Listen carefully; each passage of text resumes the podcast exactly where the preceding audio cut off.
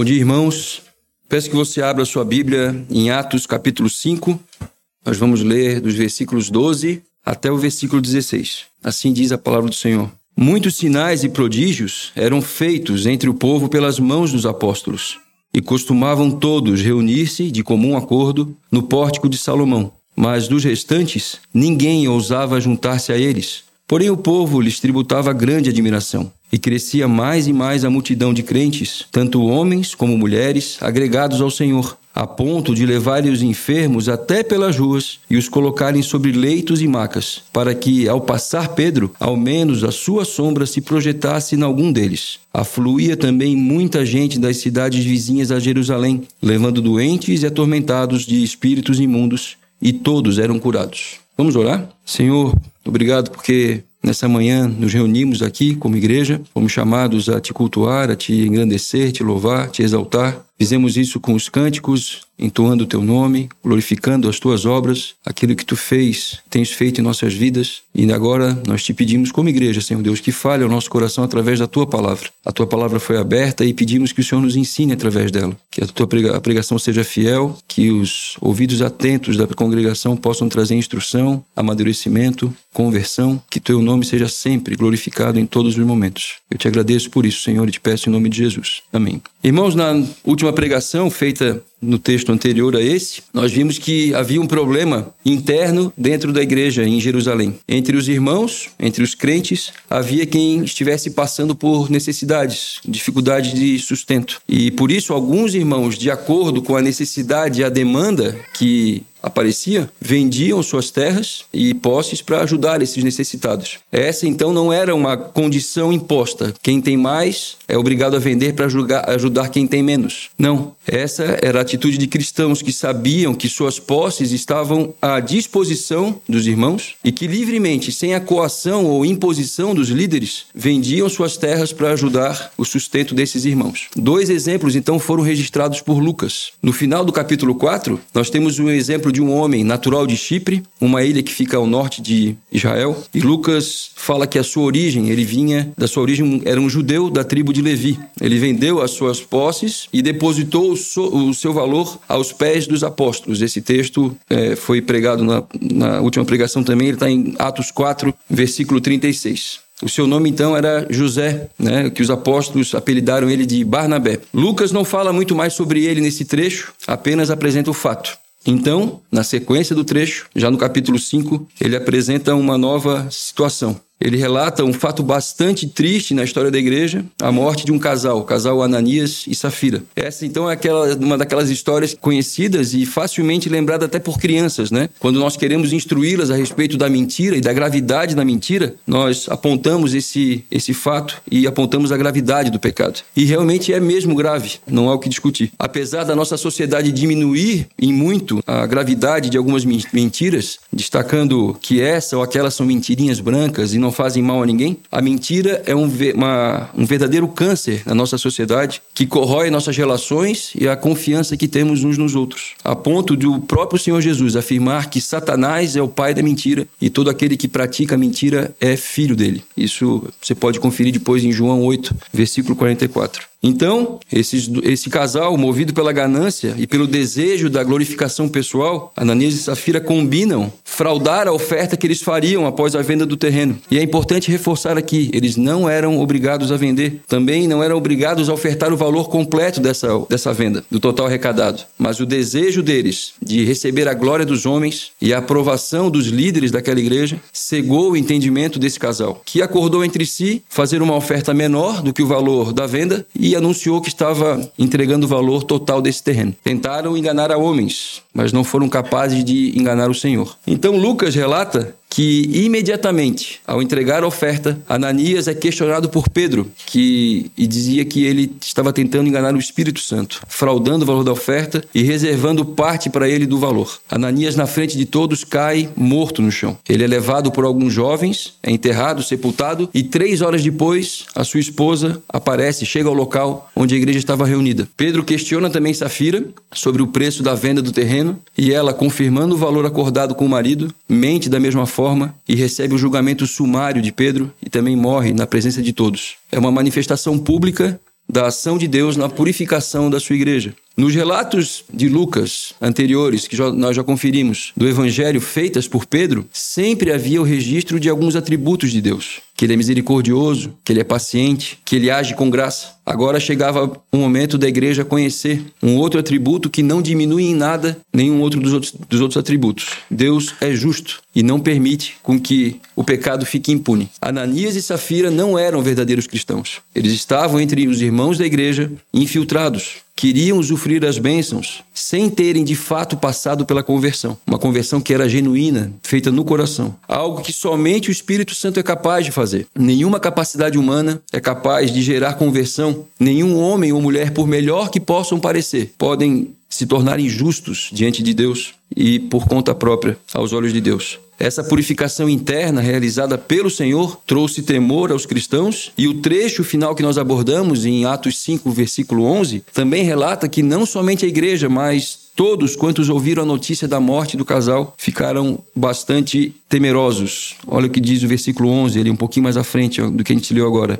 E sobreveio grande temor a toda a igreja e a todos quantos ouviram a notícia desses acontecimentos. E o relato de Lucas, então, continua. Versículo 12: Muitos sinais e prodígios eram feitos entre o povo pelas mãos dos apóstolos, e costumavam todos reunir-se de comum acordo no pórtico de Salomão. O que eram esses sinais e prodígios? Eram marcas do verdadeiro apóstolo de Jesus Cristo. Não era algo desenvolvido por eles, mas foi dado a esses homens poder e capacidade de curas extraordinárias. E sempre que o texto bíblico aponta para a execução de algum sinal, alguma maravilha, algum prodígio realizado por esses homens, era para dar abertura ao anúncio posterior ao evangelho, do evangelho. Esses atos não eram agendados, não eram com data e local marcado. Não podemos confundir com o que nós vemos hoje em dia, em nossos dias, né? Como infelizmente acontece, algumas igrejas marcam data e hora para cultos de curas e milagres. Não. Em texto algum das Escrituras, nós podemos encontrar base para esse tipo de prática.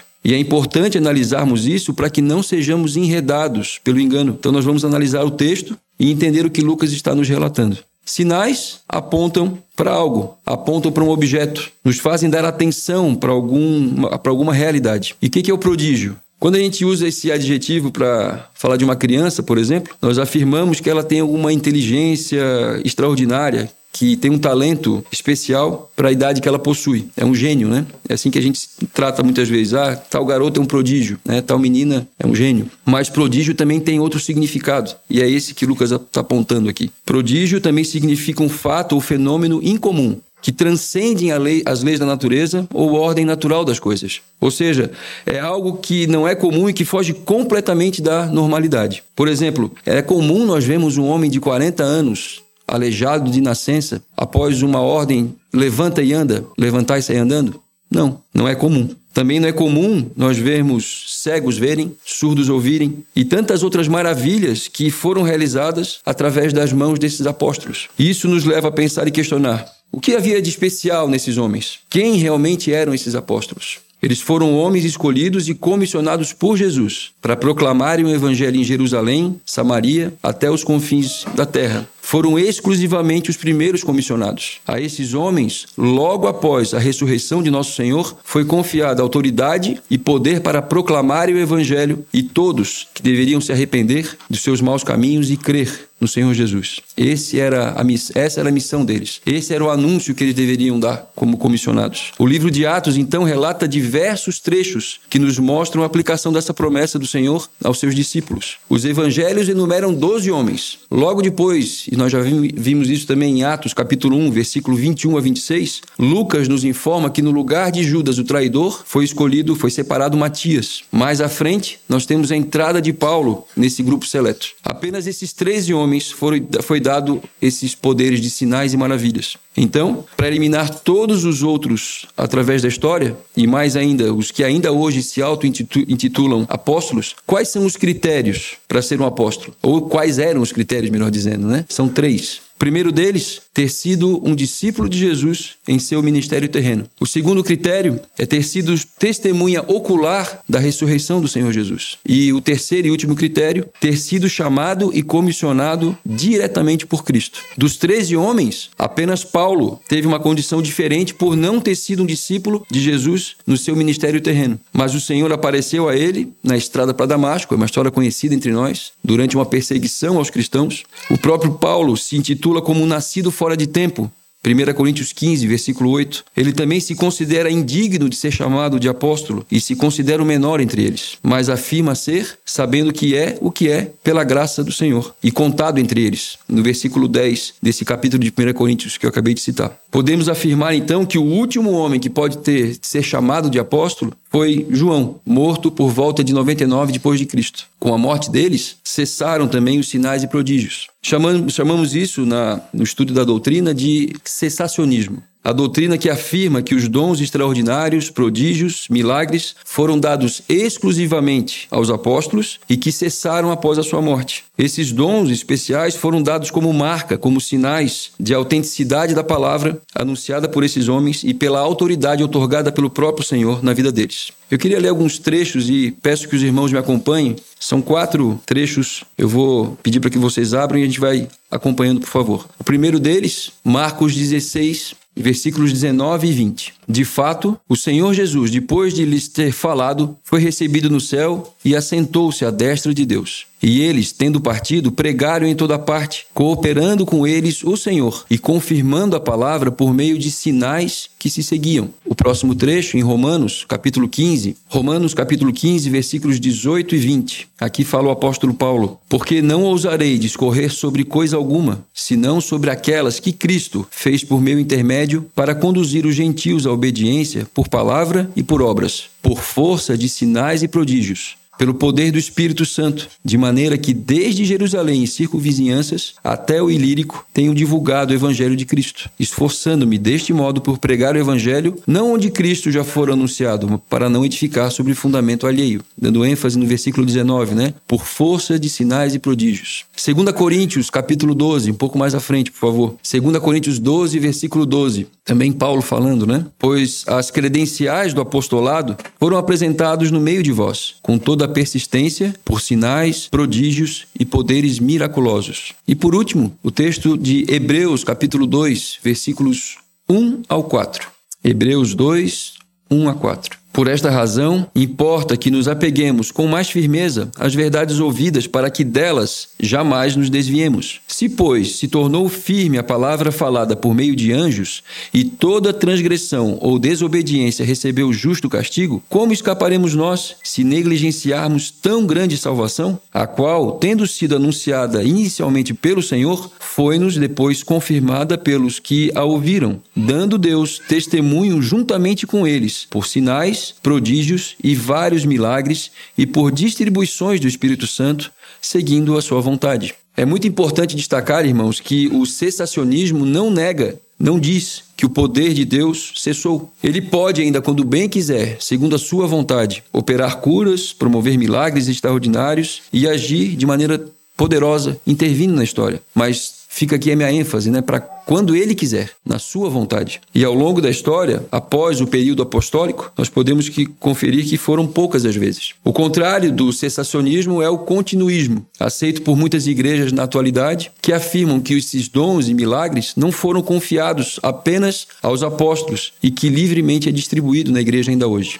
O versículo 12, continuando no nosso texto de Atos, termina nos informando que o local onde a igreja se reunia era o pórtico de Salomão. Nós já falamos desse local em outras oportunidades, em outras eh, exposições, e foi o local onde o evangelho foi pregado por Pedro e João logo após a cura do paralítico de 40 anos que eu citei há pouco. Né? Eles também foram ali presos pela primeira vez, procurados pelos guardas do templo e levados ao sinédrio, onde foram interrogados. No Evangelho de João, capítulo 10, no versículo 23, nós temos também uma passagem onde o Senhor Jesus debate com alguns fariseus, né? Ele é questionado pelos fariseus e responde algumas perguntas deles nesse mesmo local. E o texto do versículo 13 continua. Atos capítulo 5, versículo 13. Mas dos restantes, ninguém ousava juntar-se a eles, porém o povo lhes tributava grande admiração. E quem eram esses restantes que, o, que Lucas cita aqui? Pessoas que andavam no meio dos cristãos, estavam entre eles, mas não eram de fato convertidos. Como em todo grupo, há aqueles que não são de fato pertencentes, mas que estão infiltrados, ou se acham pertencentes ao grupo, até o momento que vem uma grande tribulação, ou como aqui, um ato de justiça de Deus. Certamente a morte de Ananias e Safira trouxe grande temor. Nós lemos isso em Atos 5, versículo 11, e toda a igreja e a comunidade em Jerusalém. Imagina então as conversas, né, naqueles dias, no meio do povo.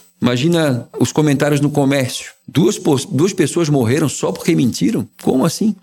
Que está acontecendo? O que, que, é isso que está acontecendo? Naqueles dias, meus irmãos, as ações dos apóstolos, desses homens, as ações da, da igreja, que, que, daquele novo grupo que se reunia e adorava seu Senhor ressurreto, eram noticiadas e traziam espanto, temor, admiração e interesse das pessoas. Sempre há os que se juntam aos grupos buscando seus próprios interesses. E vocês podem ter certeza que na igreja acontece a mesma coisa. Mas na primeira oportunidade de trazer juízo, os falsos cristãos se afastam. Como o apóstolo João registrou em sua primeira carta, 1 João 2, versículos 19 a 20. Eu vou ler, você não precisa abrir. Eles saíram de nosso meio. Entretanto, não eram dos nossos, porque se tivessem sido dos nossos, teriam permanecido conosco. Todavia, eles se foram para que ficasse manifesto que nenhum deles é dos nossos. E vós possuís unção que vem do santo, e todos tendes conhecimento. O versículo 13 nos mostra que os restantes eram pessoas que estavam participando das reuniões da igreja, vendo e vivendo a vida de comunhão dos crentes,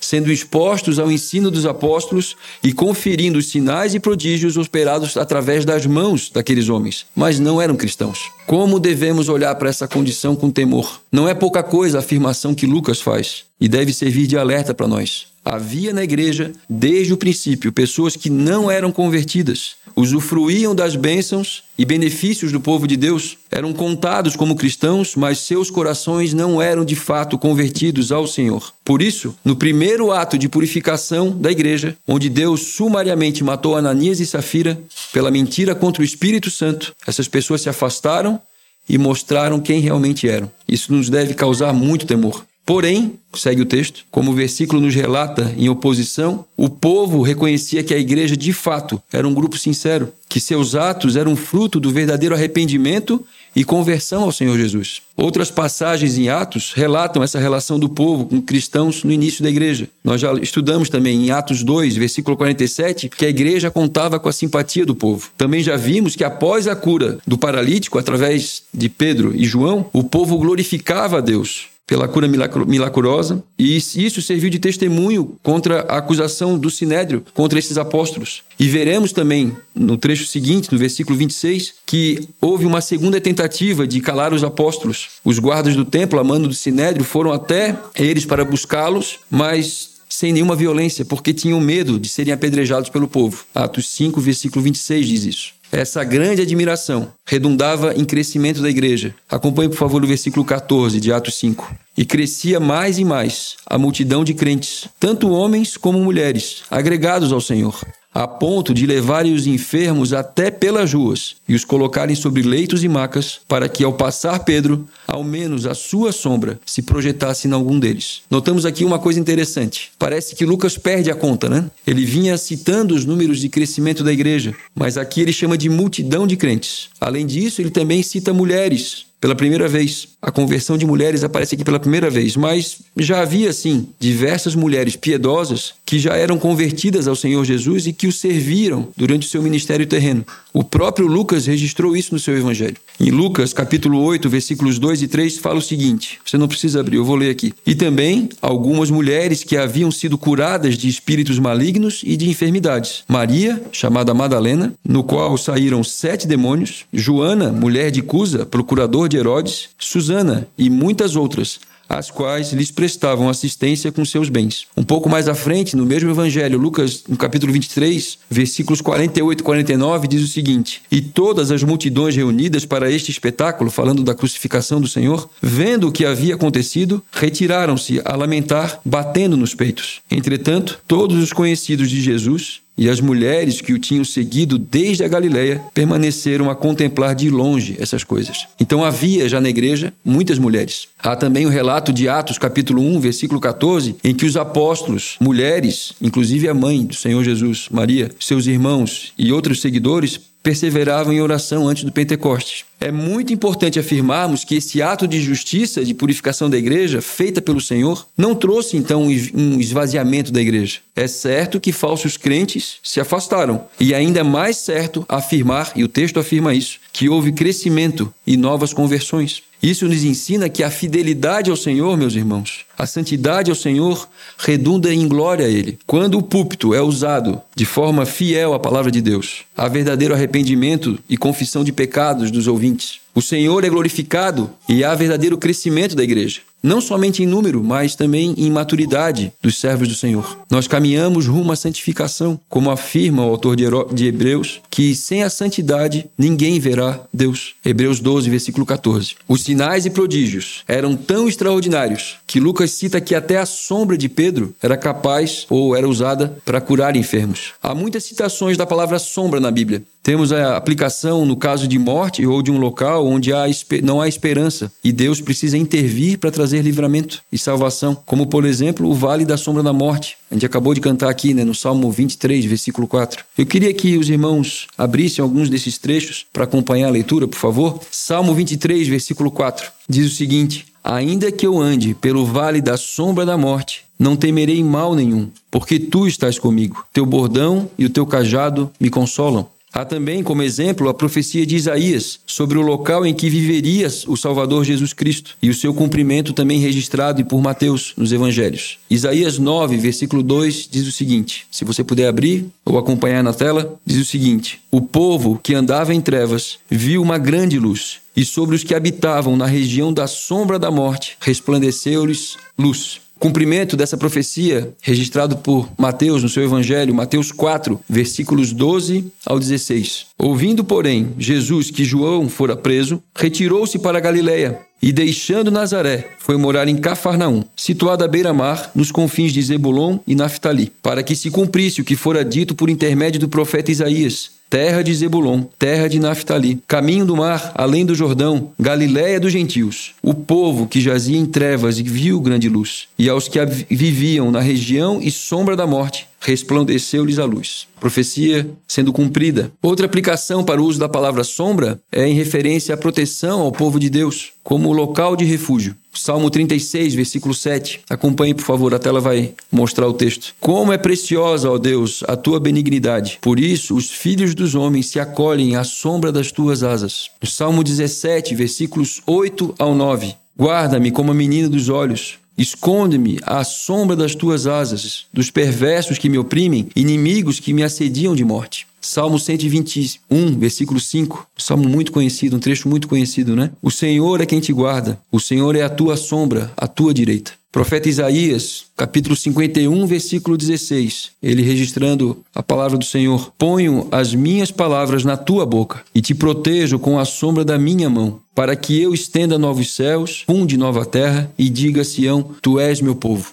E há mais um destaque que eu, gostaria de, de enfatizar, e que é justamente o uso da palavra sombra no texto de Atos, e que o mesmo Lucas registra ao descrever um dos trechos mais incríveis, um dos milagres mais incríveis na palavra de Deus. Abra, por favor, sua Bíblia em Lucas, capítulo 1, versículo 34 e 35. Então disse Maria ao anjo: Como será isso? Pois não tenho relação com homem algum. Respondeu-lhe o anjo: Descerá sobre ti o Espírito Santo, e o poder do Altíssimo te envolverá com a sua sombra. Por isso, também o ente, o ente santo que, que há de nascer será chamado de Deus. A palavra sombra aqui é a mesma usada, é o mesmo radical usado por Lucas em Atos falando dessa operação do Espírito Santo na cura desses, dessas pessoas que eram colocadas pelas ruas para que a sombra de Pedro, ao passar, também curasse essas pessoas. Mais à frente, no capítulo 19 de Atos, nós temos registrado também o relato que o lenço e o avental de Paulo, do apóstolo Paulo, do seu uso pessoal, também eram usados para curar enfermos. Atos 19, versículo 12. Você pode abrir, por favor? Atos 19, versículo 12.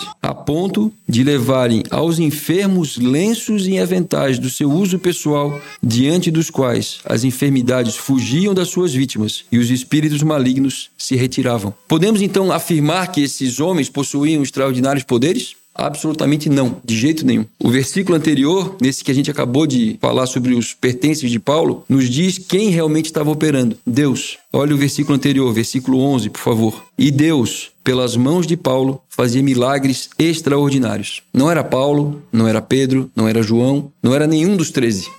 era Deus, sempre foi Deus sempre Deus agindo para que a sua palavra fosse proclamada e fosse divulgada por esses homens. Não era o poder da palavra proferida por Pedro, João, o paralítico, no, no trecho que a, gente, que a gente já viu, né, onde ele foi curado pela ordem de Pedro, né? Não foi não era de fato algum o lenço e o avental de Paulo, nunca foi isso. Sempre foi o Senhor agindo através da vida desses, desses e tantos homens no decorrer da história. E vai ser assim até o final dos tempos. Pedro, João, Paulo, os demais apóstolos tiveram a oportunidade de operar grandes e poderosos feitos que o próprio Senhor Jesus operou. Em Marcos capítulo 6, versículos 54 e 56, estou fazendo vocês abrirem bastante a Bíblia hoje, né? Vamos lá? Para Marcos 6, versículos 54 ao 56. Mas é importante, gente. Saindo eles do barco, logo o povo reconheceu Jesus e percorrendo toda aquela região, traziam em leitos os enfermos, para onde ouviam que ele estava. Onde quer que ele entrasse nas aldeias,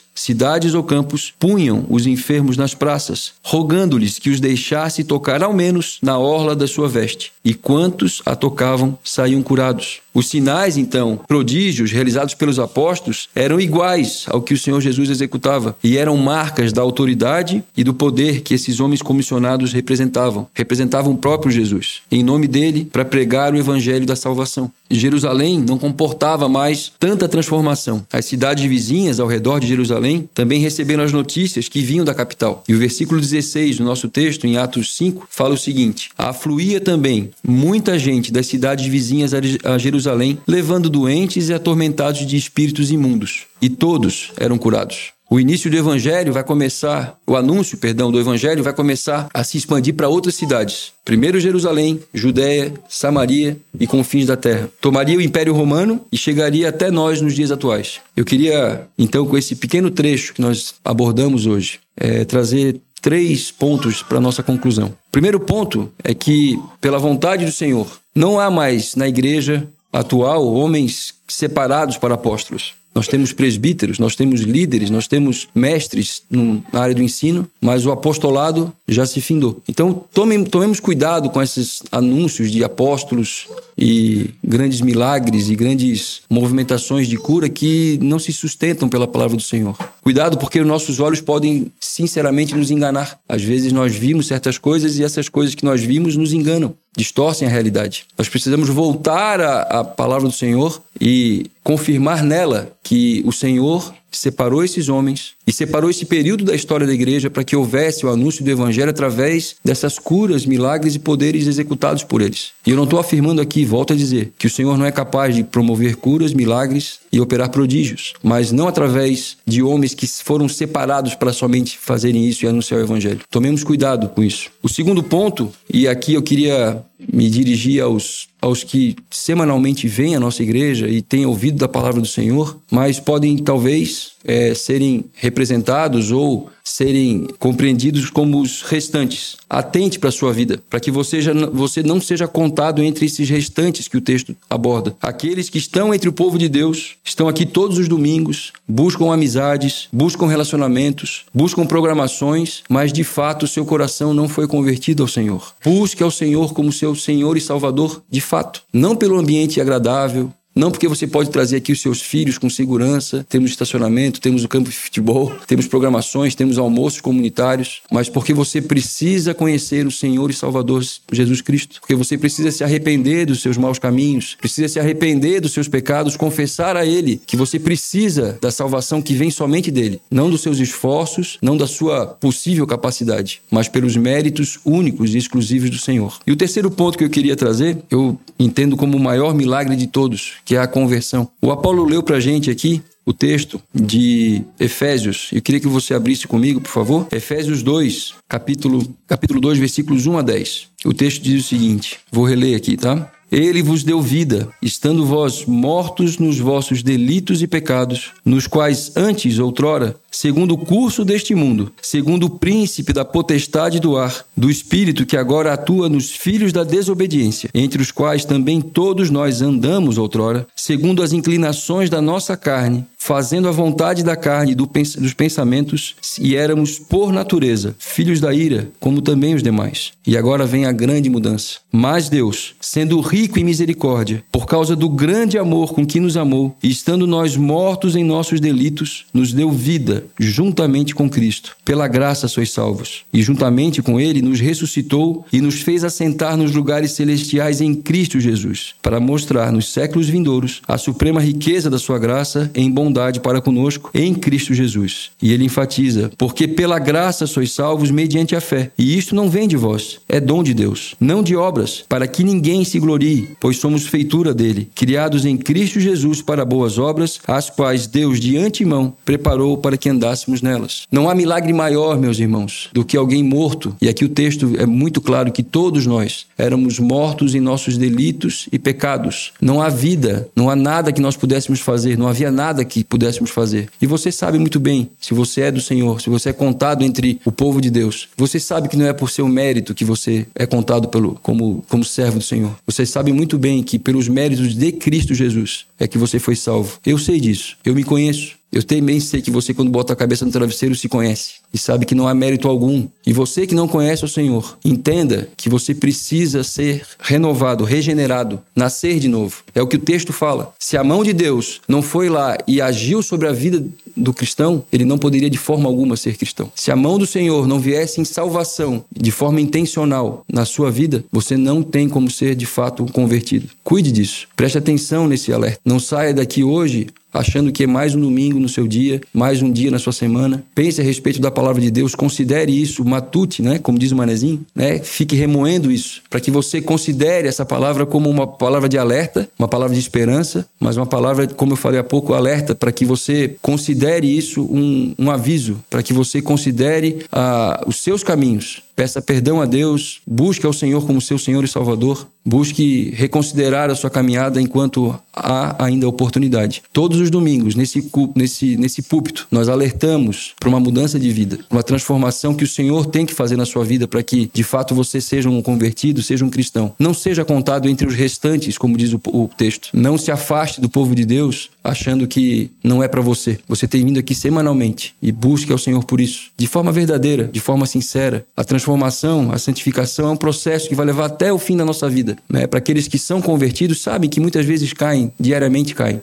desanimam na caminhada, mas é importante a comunhão, é importante estarmos aqui como igreja para nos animarmos, para nos fortalecermos, para aprendermos da palavra do Senhor. Isso é bom para nossas vidas. É importante para que a gente possa criar amadurecimento, fortalecimento para a nossa vida diária. E eu espero que essa palavra possa ser uma palavra de encorajamento para você, de alerta para você e que você considere seus caminhos e venha para o Senhor Jesus. Vamos orar? Senhor, obrigado pela tua palavra, pelo ensino que ela traz para nossas vidas, porque ela é útil para nossa correção, para nossa instrução, para nossa educação. E eu te peço, Senhor, que tu é, possa trabalhar o coração de cada ouvinte nessa manhã que esteve aqui, para que a tua vontade seja estabelecida, Senhor Deus, e que o Senhor possa, entre os que estão aqui, chamar os, os que são teus. Que o Senhor, por tua misericórdia, nos abençoe essa semana que inicia, nos protege, nos guarda, nos capacita, Senhor Deus, em nossos chamados, em nossas atividades diárias, e que o Senhor, por tua bondade e misericórdia, possa nos ajudar, Senhor Deus. Precisamos de ti, Senhor Deus, precisamos da tua ação, precisamos da tua operação em nossas vidas para glorificar o teu nome, para andar nos teus caminhos. Humildemente eu te peço, Pai, que o Senhor nos ajude,